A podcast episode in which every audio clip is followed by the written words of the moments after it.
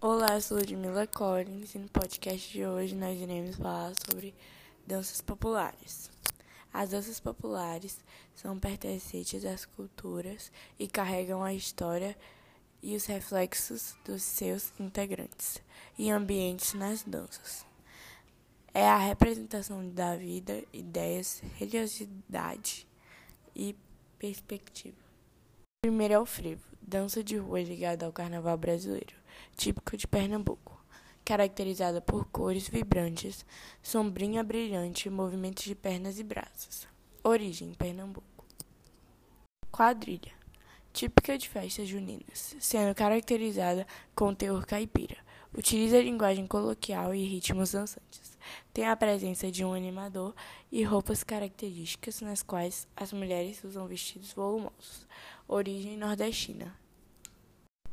A dança do lulê, de características europeias, trazidas para o Brasil no século XIX.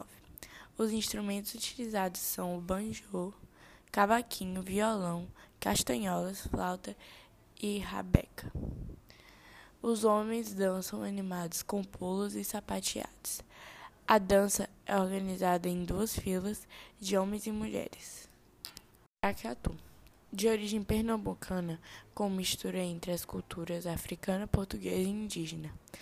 Traz características de religiões africanas e a, uma junção entre música, canto e dança.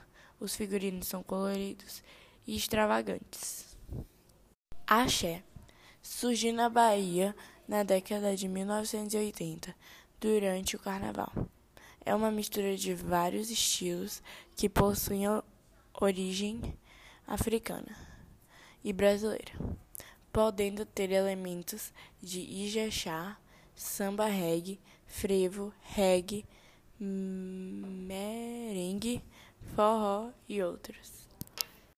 Na minha opinião, a dança é importante, pois além de enriquecer culturalmente, a dança traz benefícios para a saúde por ser uma atividade física.